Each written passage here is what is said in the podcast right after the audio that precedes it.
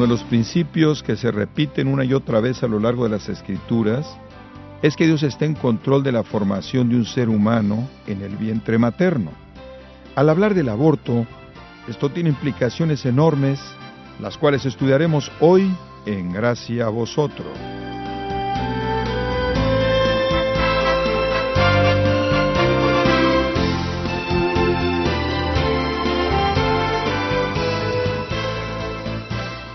El día de hoy, el pastor John MacArthur en la adaptación y predicación del pastor Henry Tolopilo continúa nuestra explicación de este tema que es mal interpretado y mal entendido con mucha frecuencia, el aborto.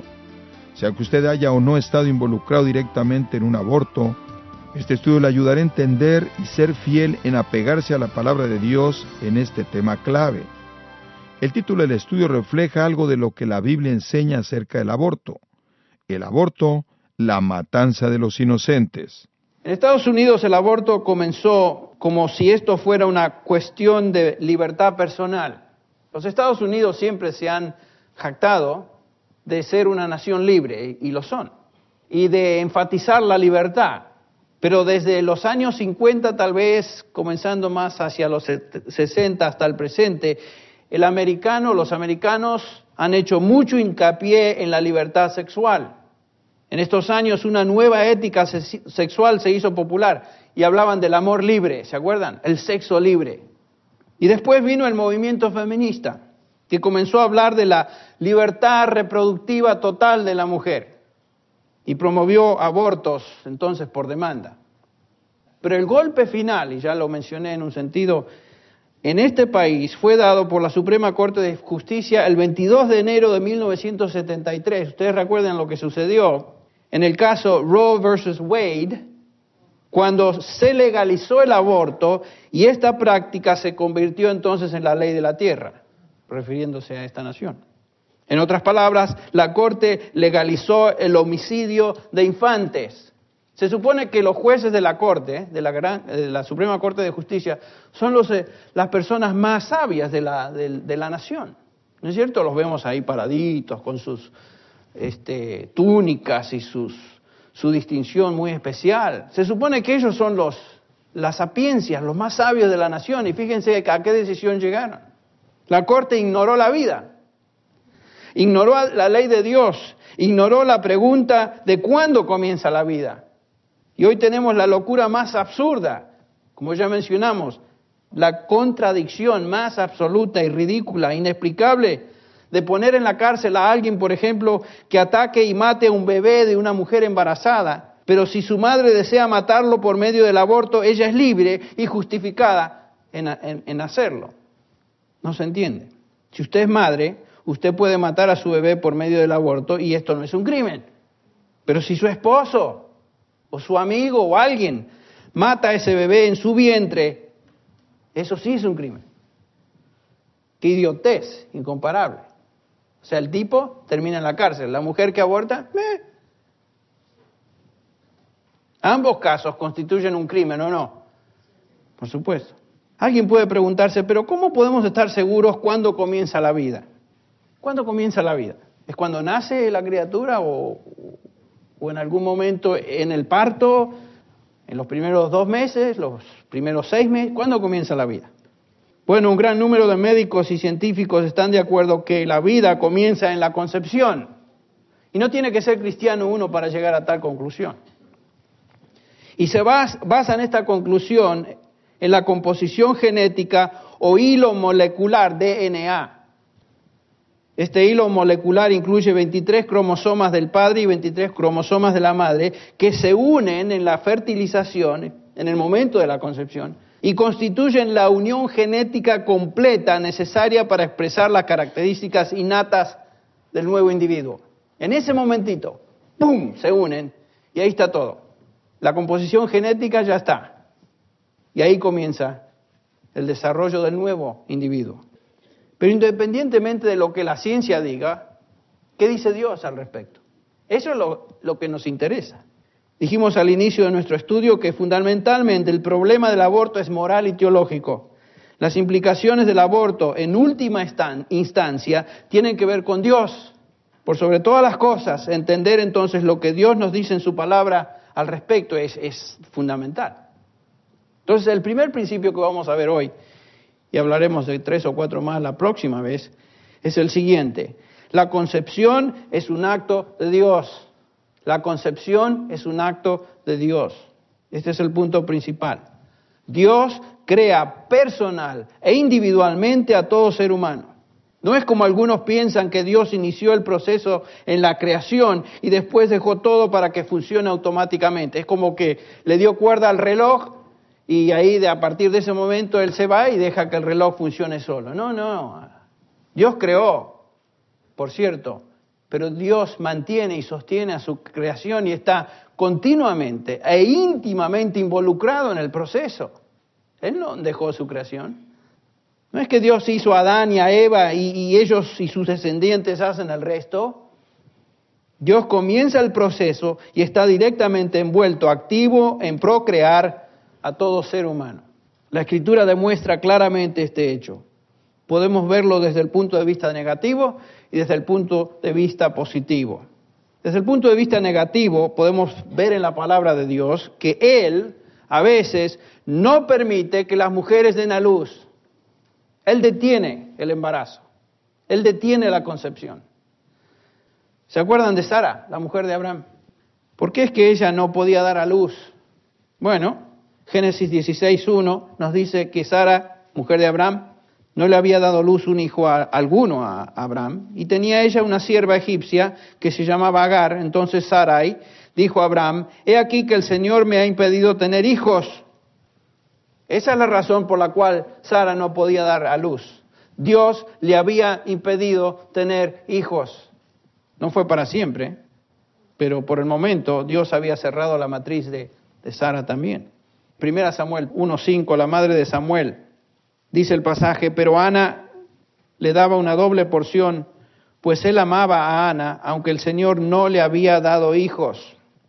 Ana no había tenido hijos porque Dios no le había dado hijos y su rival la provocaba amargamente para irritarla porque el Señor no le había dado hijos. Dos veces se menciona que Ana no pudo dar a luz porque Dios no le concedió dar hijos.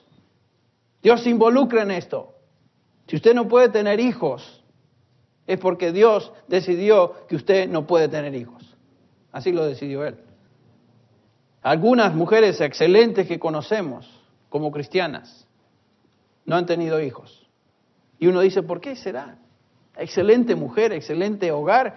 ¿Y, por qué el Señor no les da hijos? Bueno, cosa de Él. Dios a veces cierra la matriz, pero también del lado positivo, el Señor a veces y por lo general, ¿qué? Concede hijos. En Génesis 17, 15 entonces dijo Dios a Abraham, a Sara y tu mujer, no la llamarás Sara, y sino Sara será su nombre y la bendeciré y de cierto te daré un hijo por medio de ella. La bendeciré y será madre de naciones, reyes de pueblos vendrán de ella.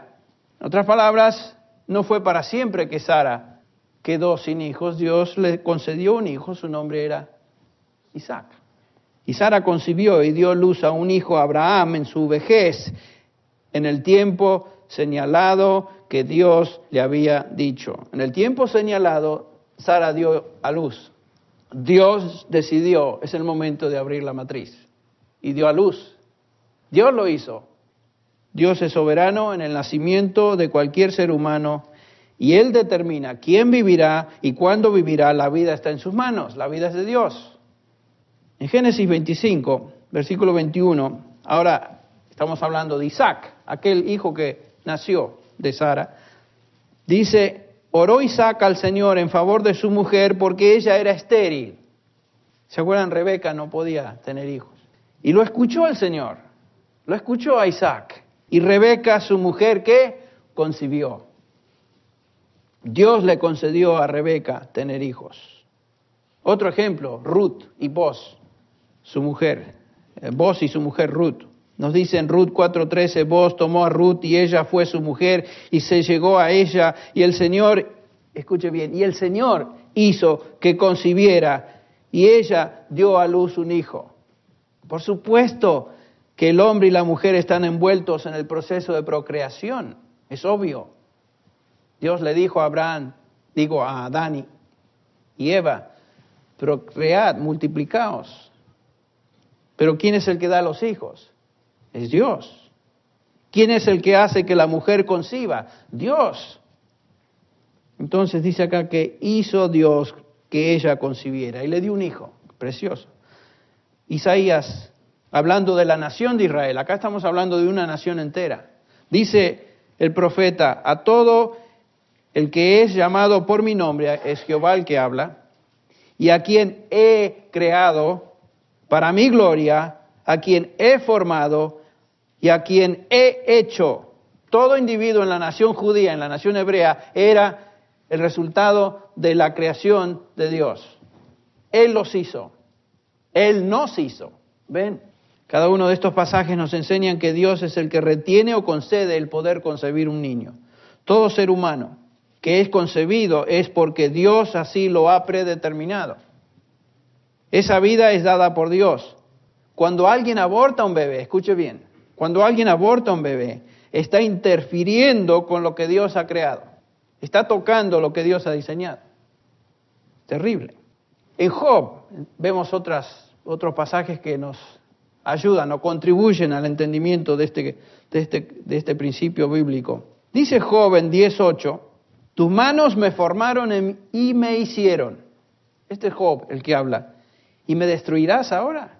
¿Se acuerdan la, condición de Job? Hombre justo, más que cualquier, cualquier otro hombre de esa época.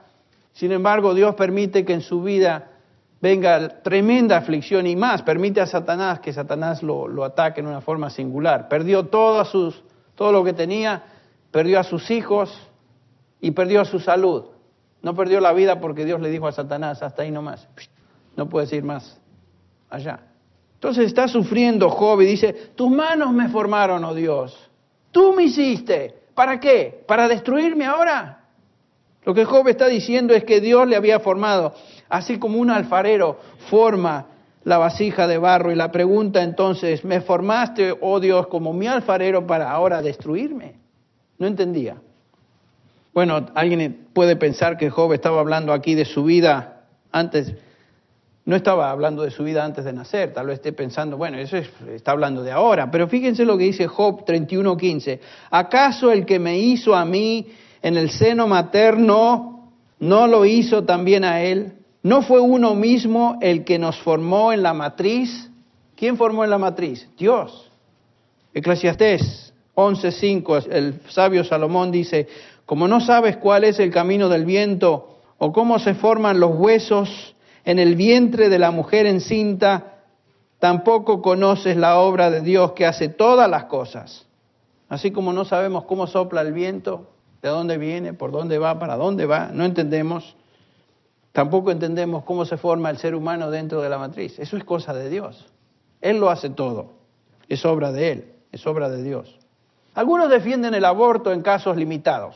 Tal vez hay gente que dice, bueno, no, no, no estamos a favor del aborto por demanda, no, no, ciertos límites.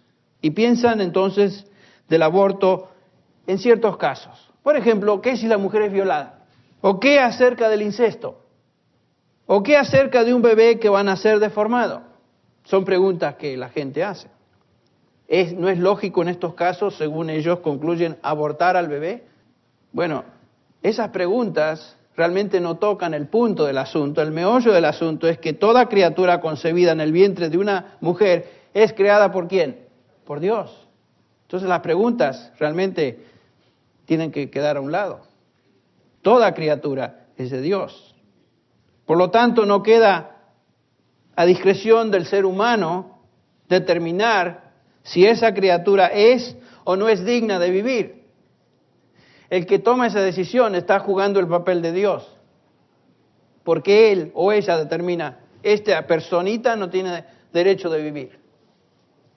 Es interesante que las mujeres hablan de nuestro derecho. Estoy hablando de las feministas, no, no de ustedes. Y defienden el, poder escoger y la libertad de la mujer para mis derechos. ¿Y qué derecho tiene entonces el, derecho de la criatura? ¿Quién piensa en el derecho del nene? Piensan en mi derecho, pero no piensan en el derecho de esa vida inocente que Dios ha permitido que comiencen en ellos, en ellas. Dios comienza la vida en la concepción y luego da la vida en el nacimiento y luego sostiene la vida hasta que Él lo determine. Eso es de Dios. David dice en el Salmo 22, versículo 9, porque tú me sacaste del seno materno, lo leímos en nuestra lectura devocional. Me hiciste confiar desde los pechos de mi madre. A ti fui entregado desde el nacimiento, desde el vientre de mi madre, tú eres mi Dios. Es lo que está diciendo David. Desde la matriz hasta el presente, Dios, tú me has mantenido. Soy tuyo desde el comienzo. Pensemos así, cada uno de nosotros, desde la concepción de nuestra madre, en nuestra madre, Dios estaba ahí presente y nos ha mantenido hasta hoy.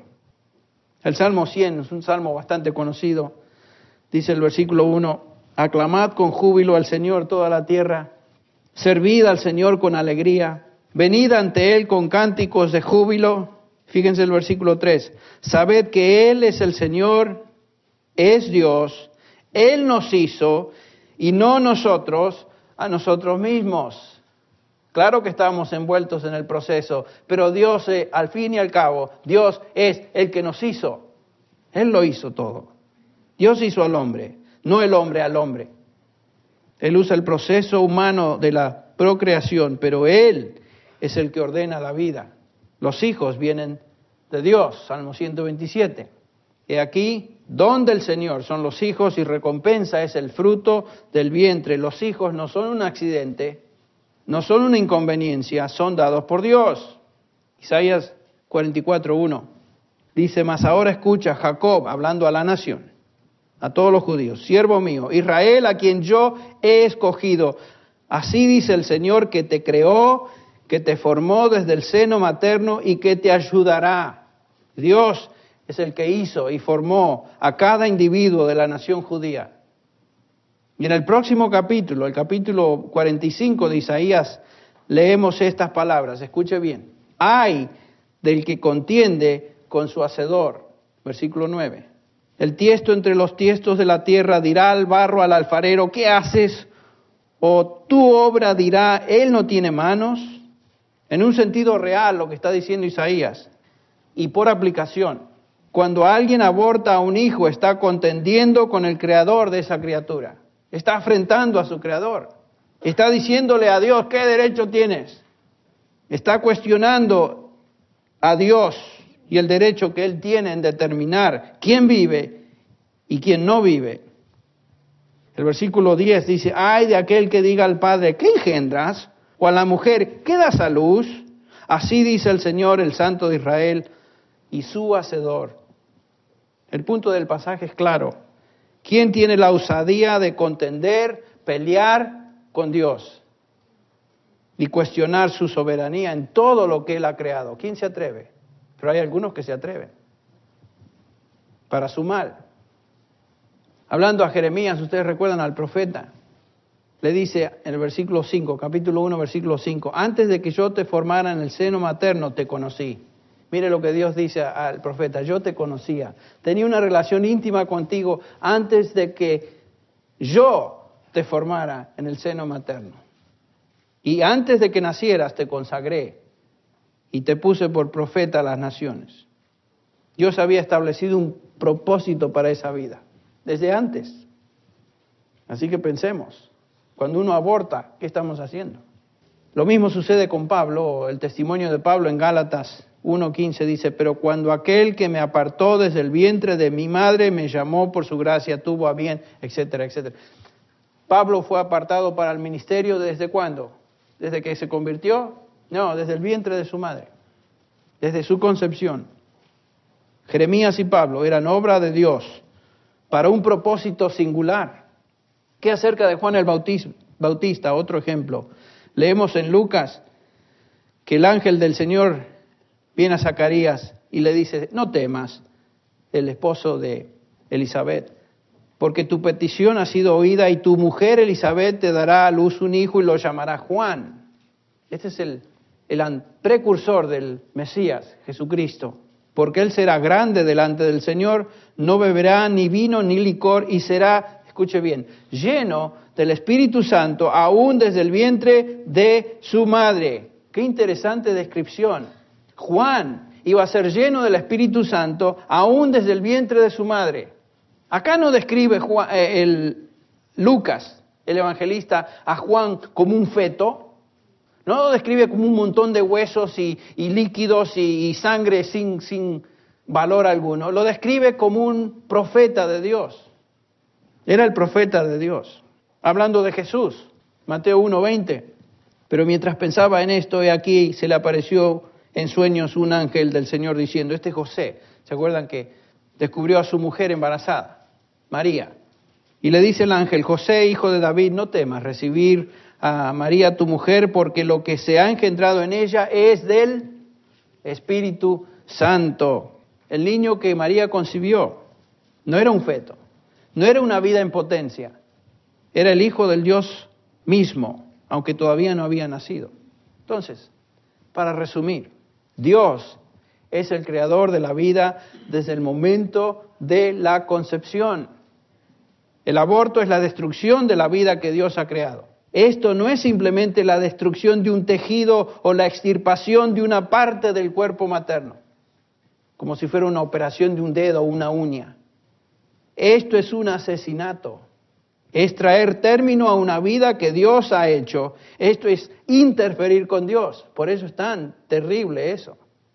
La concepción es un acto de Dios. Este es el principio fundamental de la escritura en cuanto al tema. Entonces, ¿qué derecho tiene alguien de interferir con lo que Dios ha creado?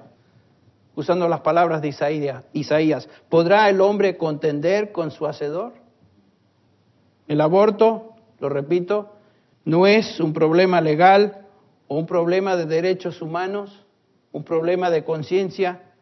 El aborto es una acción por la cual el hombre tiene que responder a Dios no a la corte, no al gobierno, no a su conciencia, sino a Dios. Y lo va a hacer en esta tierra o en el futuro. Ahora, no es simplemente el propósito de este mensaje infundir temor y, temblor, tal vez algunas de ustedes que han pasado a través de esta experiencia, en su ignorancia, lo han hecho. Dios perdona y la gracia de Dios es amplia y abundante. Y Dios perdona todos nuestros pecados. No viva en terror por lo que hizo en su pasado. Si usted pertenece a Dios, su Padre Celestial le ha perdonado de todos sus pecados, inclusive el aborto. Gracias a Dios por eso. Pero estamos enfatizando lo que la Biblia nos dice acerca de esto. Y tenemos que ser claros. ¿Y saben qué? Conocer nosotros lo que Dios dice y tal vez estar en condiciones de ayudar a otras mujeres que están considerando la posibilidad de llevar a cabo esa acción. Y que el Señor nos use para bendición de aquellas que lo necesitan. Padre Celestial, te damos gracias porque tu palabra es clara. Y Señor, estamos conscientes de que la vida comienza contigo. Cuando tú concedes a una mujer concebir, esto es una señal de tu bendición sobre esa vida. Señor, ayuda a cada mujer cristiana, a cada hija tuya en este lugar y a aquellas que escuchen este mensaje a sentirse felices, agradecidas porque tú le has concedido hijos. Señor, y hay hermanas que, como ya mencionamos, tal vez viven con este sentido tremendo de culpabilidad por haber hecho eso en su pasado en su ignorancia. Padre, pedimos que tú les llenes de gracia y les ayudes a entender el perdón que hay en Cristo Jesús. Bendice a cada corazón, bendice a cada hermana en Cristo, bendice a cada mujer que está escuchando este, esta enseñanza. Señor, que tu palabra tenga impacto en la vida de muchas y en la vida de muchos varones. Ayúdanos, Señora a ser fieles a tu palabra en todo respecto. En el nombre de Jesús. Amén.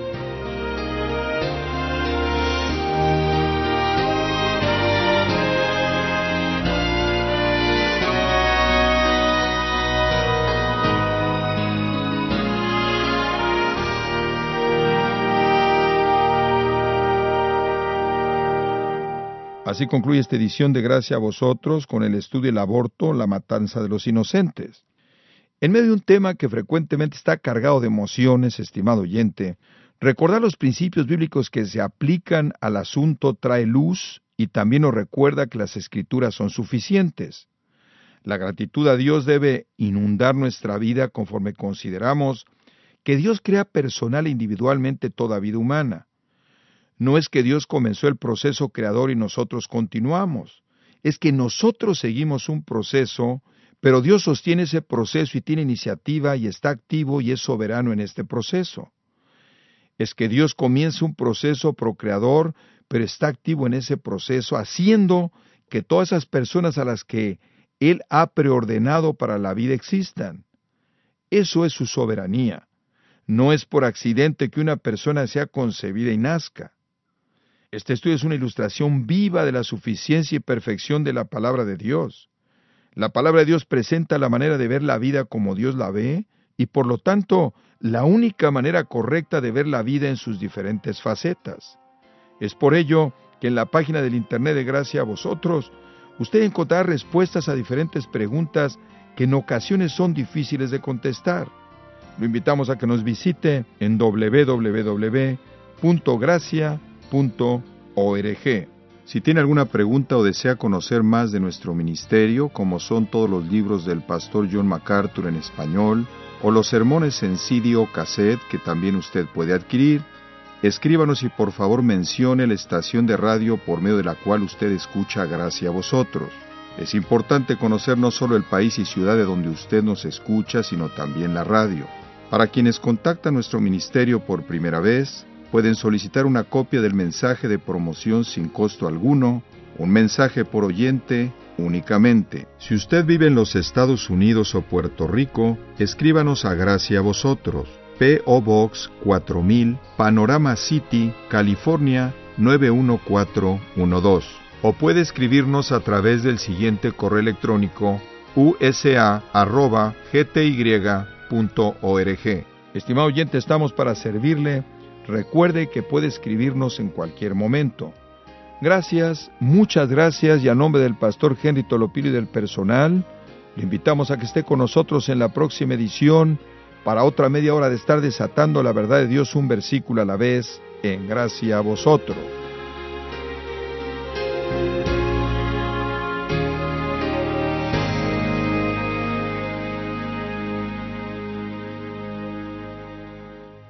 Se pierda la continuación de la serie El aborto, el asesinato de los inocentes. Si Dios quiere, en la próxima edición de Gracia a vosotros.